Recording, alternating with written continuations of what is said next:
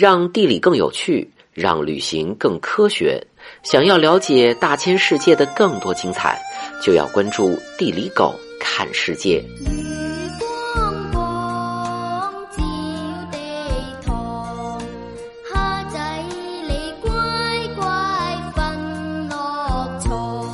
前阵子，狗看了一个史前大鲨鱼在三亚海滩吃人的恐怖片儿，电影不咋地。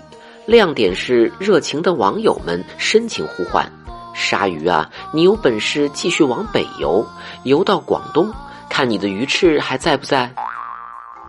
广东省在中国大陆最南部，面朝南海，西南端隔琼州海峡，望着海南岛，地势北高南低，背靠南岭，山地丘陵占了总面积百分之六十。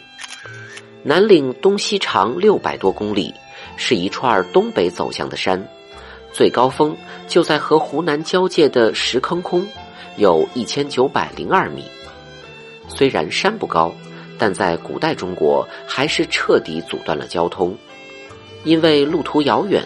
最初这片长期默默无闻的土地是古越人的地盘，当时传统的种植业不发达，古越人逮着什么吃什么。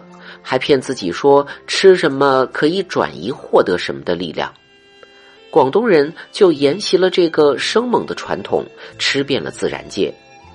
宋代就有吃猫头鹰和孔雀的记载，现在依旧是全球野生动物最大的消费市场。有一道粤菜的彪悍代表叫做五蛇羹，吃了这个，还有什么是不能战胜的？在秦朝末年。今天，广东、广西、福建一带出现过一个短暂的南越国，国都番禺就是今天的广州。被汉武帝收编之后，越也成为广东的简称。因为南岭的阻挡，广东在古代中国王朝中长期被边缘化，自古乃兵家不争之地。每当战乱，大量中原人就逃到广东避难。今天的广东话就保留了很多中国古汉语的发音和构词，对于非粤语区的人来说就是乱码，但广东人熟练掌握自动切换普通话的技能，从不为难我们。北回归线穿过广东，这里本应该是世界荒漠带的一部分，在季风气候的保湿滋润下，不但没有荒漠。还成为中国水热资源最丰富的地区之一，年降水量可以到两千毫米，农作物一年三熟，桑蚕一年收七八回，水果常年不断绝。广东是荔枝的老家，世界上能种荔枝的地方不多，再加上难以保鲜运输，在国外是非常奢侈富贵的水果，卖到几百块一颗可算不上新闻。丰富的降水还孕育了中国第二大河珠江，水量是黄河大姐的七倍。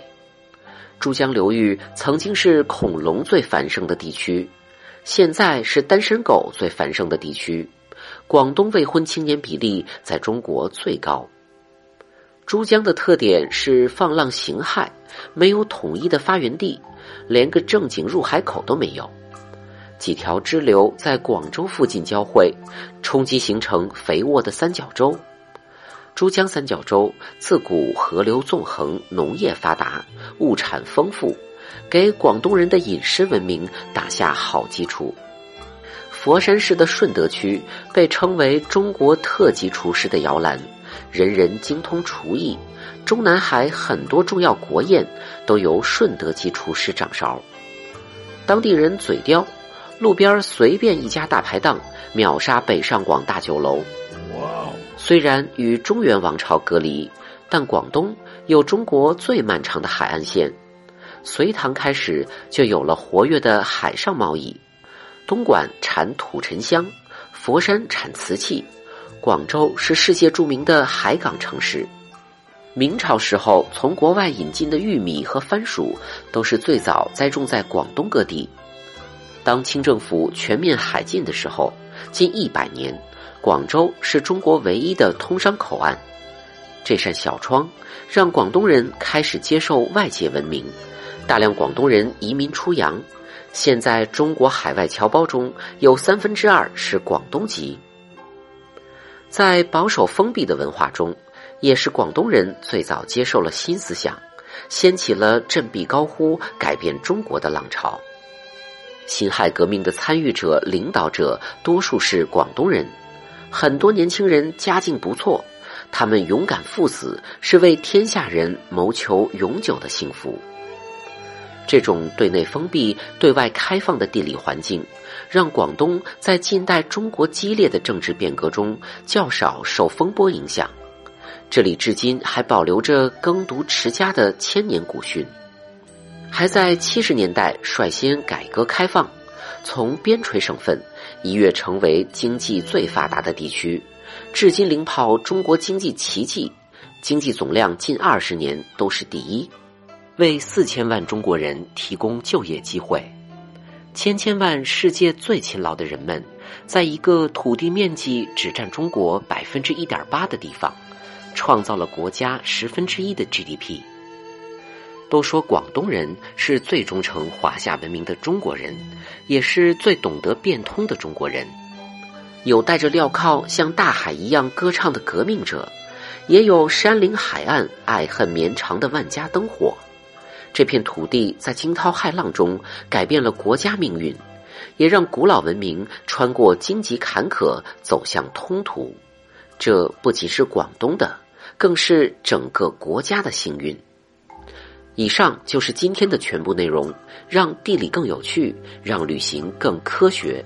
想要了解大千世界的更多精彩，就要关注地理狗看世界。